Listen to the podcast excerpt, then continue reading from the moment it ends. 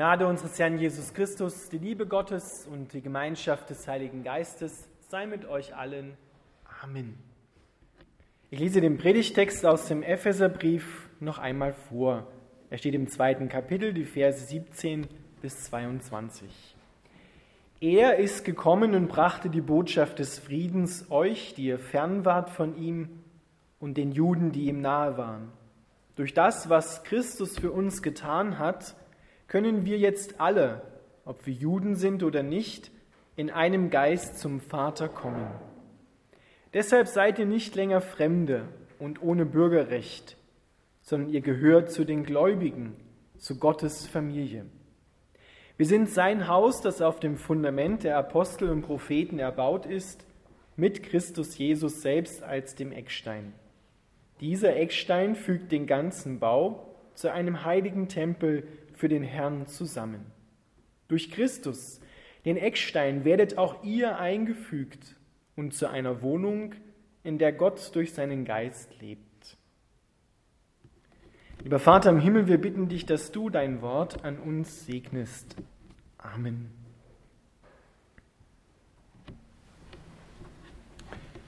Die Mauer muss weg, der Zaun muss weg. So haben wir es vor über 25 Jahren gehört in Sprechchören. Da ist die Mauer, der eiserne Vorhang gefallen. Die Mauer muss weg. Der Mauerfall, der Fall des eisernen Vorhangs vor über 25 Jahren, ist ein praktisches Beispiel für das, was Gott in der Geschichte von ganz konkreten Menschen wie dir und mir macht. Er reißt Mauern ein, die Menschen voneinander trennen, wo Menschen sich nicht mehr begegnen können. Die echte Mauer und der echte eiserne Vorhang, der Zaun sind weg. Und es hat nach Jahrzehnten gedauert und dauert heute noch, die Mauer aus den Köpfen der Menschen herauszubekommen, aus ihren Herzen. Dass Ost und West sich begegnen können und sich in Jesus Christus sehen können als eine Einheit. Das tut Gott im Großen wie im Kleinen. Er tut es auch noch heute und er tut es auch in deiner Lebensgeschichte. Paulus redet hier von der Einheit. Die Einheit wird dargestellt in der Stadt Gottes, in der Gottes Verheißungen erfüllt sind und in der die Menschen zu dem werden, was sie sein sollen, in seiner Perspektive, in dem, was Gott in deinem Leben machen will. Wir haben Heimatrecht bei Gott. Bürgerrecht im Himmel, heute schon, obwohl wir hier auf der Erde leben. Und das ist nicht selbstverständlich. Da sind wir nicht hineingekommen aufgrund unserer Leistungen, weil wir so toll waren, sondern weil Jesus Christus am Kreuz gestorben, drei Tage begraben und auferstanden ist, auferweckt wurde. Deshalb haben wir die Möglichkeit, dort hineinzukommen und Heimatrecht bei Gott zu haben. Gott macht aus der zerspaltenen Menschheit ein neues Ganzes. Da, wo Menschen in sich zerspalten sind, wo der Riss durch ihr Herz geht und wo sie voneinander gespalten und zertrennt wurden und sich zertrennt haben, dort will Gott hinkommen und Heilung schenken. Dort will er eine ganz neue Einheit schaffen. Wir spüren, was es heißt, wenn ein Riss durch unsere Herzen geht. Wir spüren, wenn wir uns zertrennt haben, getrennt haben. Wenn du dir einen kurzen Moment, ein paar Sekunden Zeit nimmst und überlegst, gibt es einen Menschen, von dem du dich getrennt hast, wo Spaltung in deinem Leben da ist?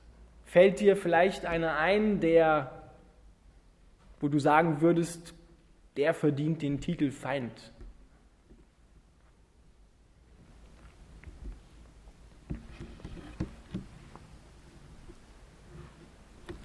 Genau dieser Mensch und du sind das Ziel Gottes, um eine ganz neue Einheit zu schaffen, um Versöhnung zu bringen, wie immer diese Versöhnung auch aussieht. Das heißt nicht, dass wir diesen Menschen jetzt in der Beziehung, die wir vielleicht vorher hatten, treffen müssen.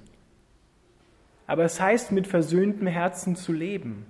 Es heißt, ohne dass ich an diesen Menschen denke oder wenn ich an ihn denke, Groll zu empfinden, Zorn zu empfinden, Wut zu empfinden, ihm aus dem Weg zu gehen. Es heilt den Schmerz in deinem Herzen und auch in seinem. Und das vermag nur Gott.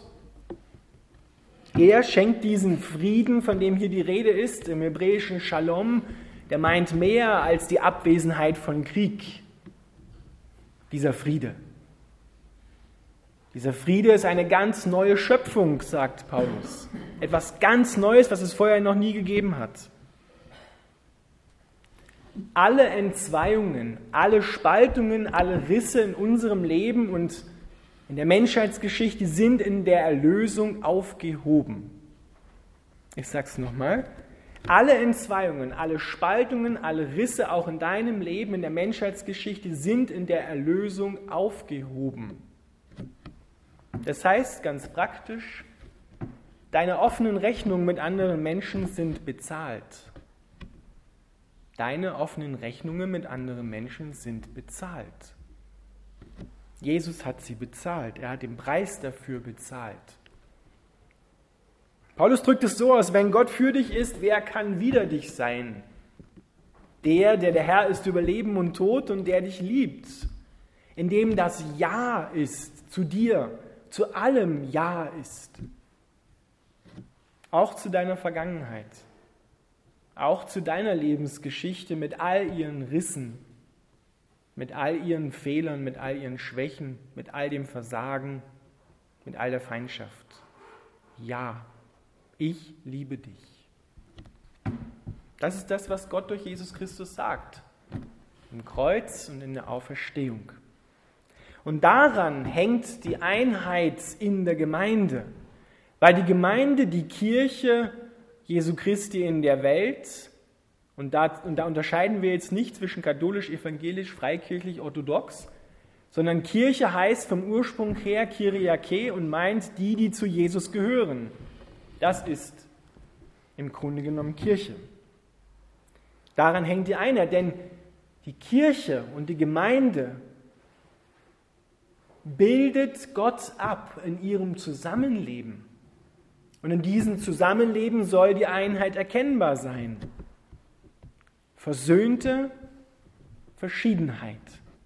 Weil Gottes Plan ist es nicht, uns gleichzuschalten und aus allen einen Einheitsbrei zu machen, sondern jeder von uns hat eine unterschiedliche Persönlichkeit. Und Gott schafft es, dass selbst gegensätzliche Persönlichkeiten in der Einheit zusammenleben können. Gegensätzliche Menschen mit gegensätzlichen Interessen, mit gegensätzlichen Gefühlen. Jesus hat nicht gesagt, dass es leicht wird. Das steht nirgendwo in der Bibel. Aber es ist möglich, weil er es macht. Weil er die Kraft dazu gibt, ist es möglich, jederzeit möglich. Da müssen wir nicht auf die passende Zeit warten aus unserem Blickwinkel heraus. Denn wenn ich darauf warte, dass zum Beispiel meine Gefühle sich einem anderen gegenüber, der mir wehgetan hat, verändern, dann kann ich bis ins Grab warten.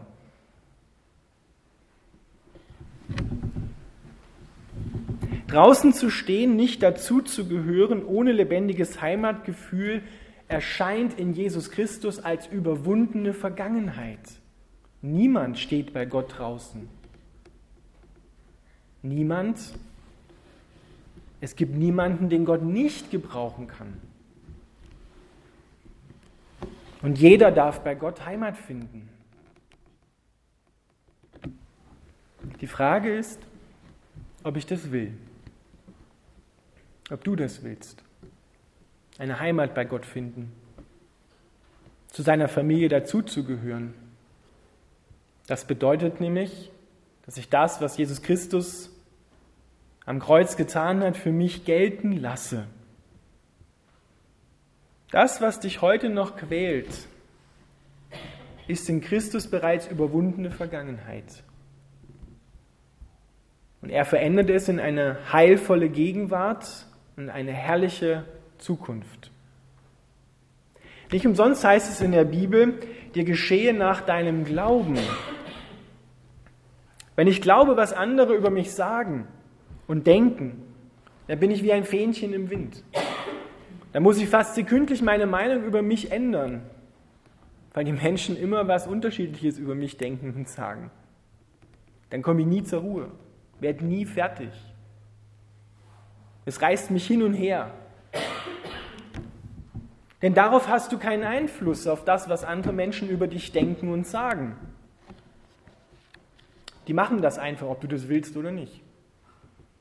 Aber ich habe Einfluss auf das, was ich über mich selber glaube.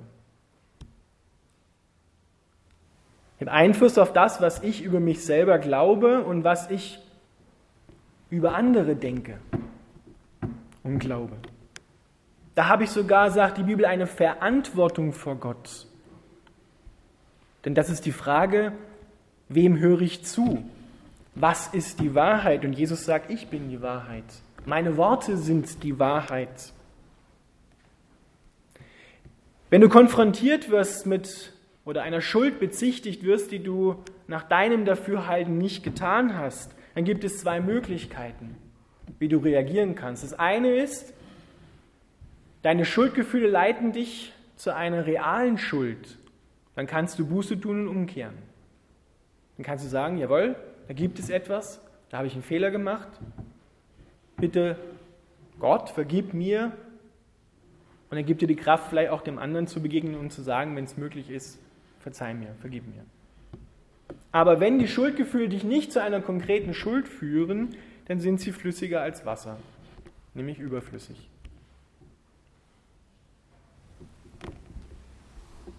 Dann fang an, deine Schuldgefühle dich anzuklagen und du beginnst nach einer Schuld zu suchen, die gar nicht da ist. Und dann verbiegst du dich dem anderen gegenüber vielleicht. Wenn ich dem glaube, der mich liebt, Jesus Christus, Gott, der sein Leben für mich gegeben hat, der mir grenzenlose Vergebung gewährt, dann verändert das meine Sicht, oder? Auf mein Leben und auch auf das Leben meiner Mitmenschen. Dann kann ich selbst meine Feinde lieben und ihnen vergeben, weil mir grenzenlos vergeben worden ist. Nur in dieser Reihenfolge. Ich brauche diese Liebe Gottes, diese Vaterliebe Gottes zu seinem Kind, zu dir, damit ich fähig werde, andere Menschen so zu lieben, wie er mich liebt. Ist das überhaupt möglich, fragst du dich vielleicht gerade? Jawohl. Es ist möglich, andere Menschen so zu lieben, wie Gott mich liebt, weil er es möglich macht.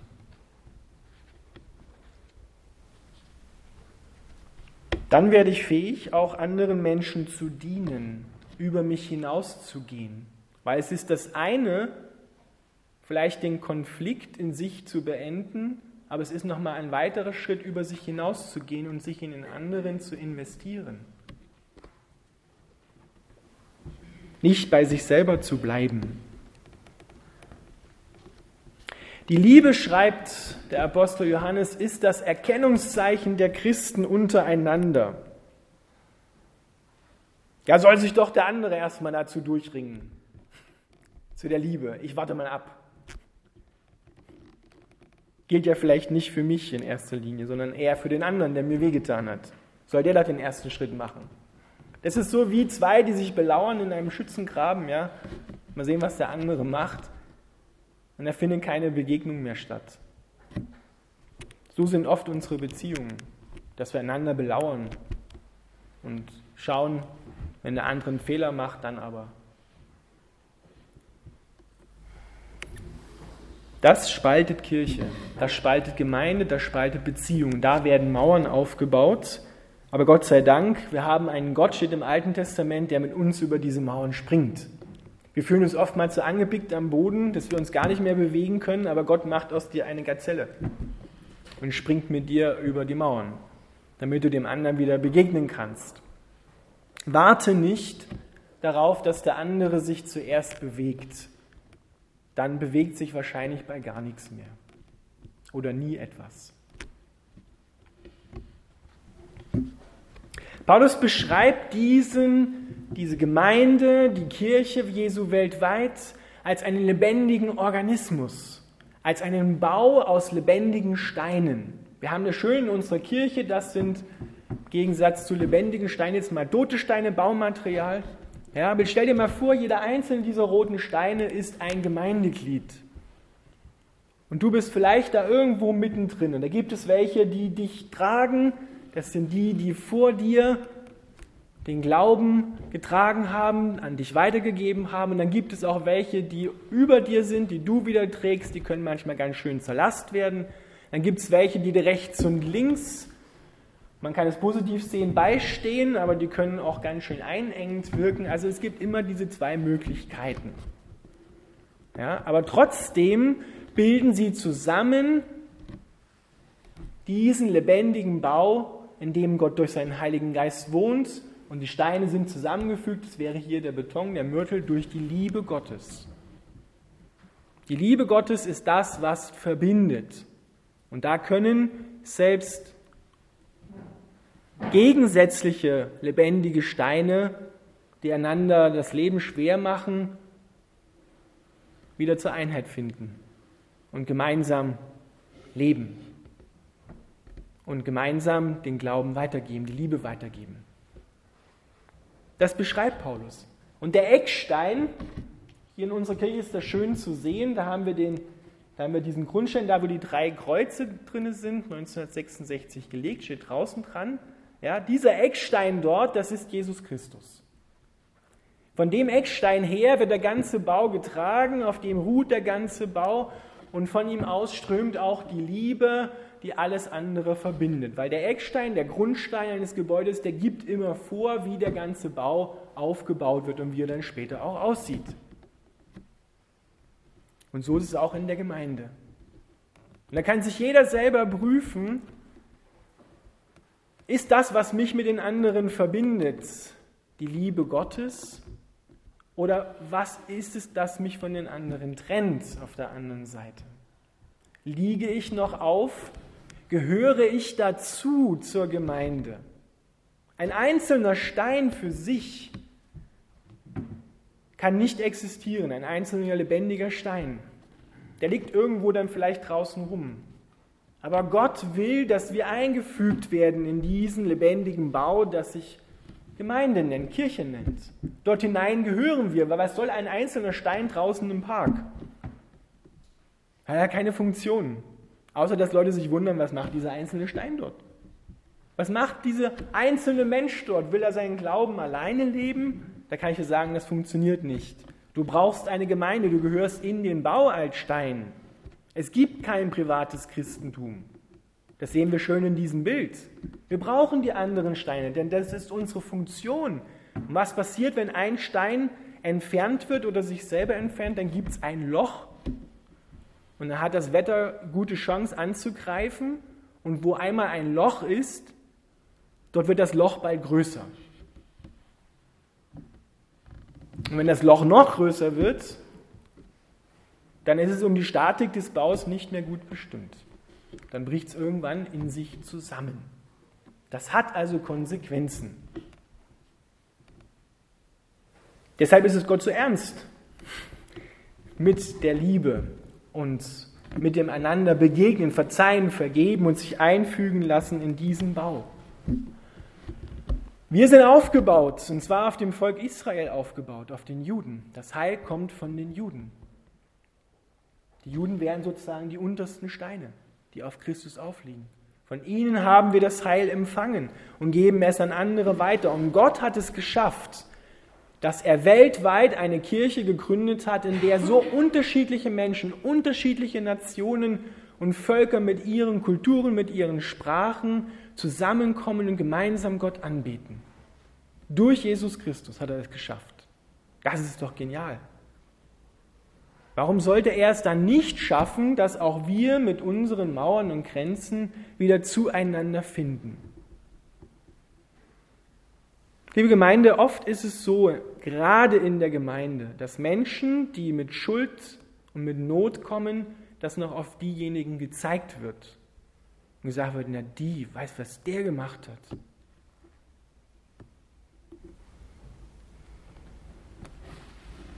Wenn so etwas passiert, dann sind wir dabei, Mauern aufzurichten. Dann sind wir dabei, Grenzzäune zu ziehen.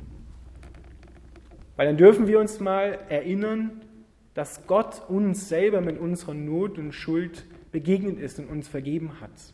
Und es ist egal, was der andere gemacht hat, egal, was ihm für ein Schild auch in der Gesellschaft umgehängt worden ist, was er nach ihrer Meinung ist, in der Gemeinde Jesu Christi ist dieser Mensch herzlich willkommen.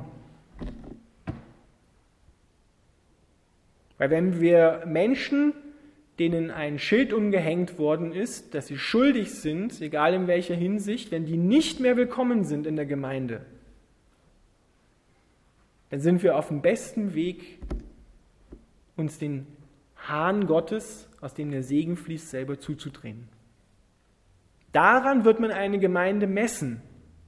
Das ist der Gradmesser, wie sie damit umgeht, die Lasten anderer Menschen mitzutragen und ihnen zu helfen, wieder zurechtzukommen. Denn nichts, was ein Mensch getan hat, ist unvergebbar. Alles ist vergebbar. Selbst wenn einer einen Menschen umgebracht hat. Selbst wenn einer ein sexueller Straftäter geworden ist. Es ist vergebbar. Durch Gott. Er hat es ermöglicht. Und deshalb haben diese Menschen auch einen Platz in der Gemeinde Jesu Christi. Das ist Schwarzbrot, ich weiß. Daran muss man kauen. Aber das ist das Evangelium. Das kann ich euch nicht vorenthalten. Die frohe Botschaft ist, dass jeder, auch du, einen Platz hat. An Gottes Tisch, in Gottes Familie. Du bist immer herzlich willkommen. In Gott ist das Ja zu dir. Er sagt nicht, mach ruhig so weiter wie bisher, egal ob du andere Menschen damit beleidigst und, und sie ihnen schmerzhaft Dinge zufügst. Das sagt er nicht, aber es ist das Ja in dir. Du kannst ehrlich und offen zu ihm kommen und er bringt dich wieder zurecht. Und gibt auch dir eine neue Chance in seiner Familie. Amen.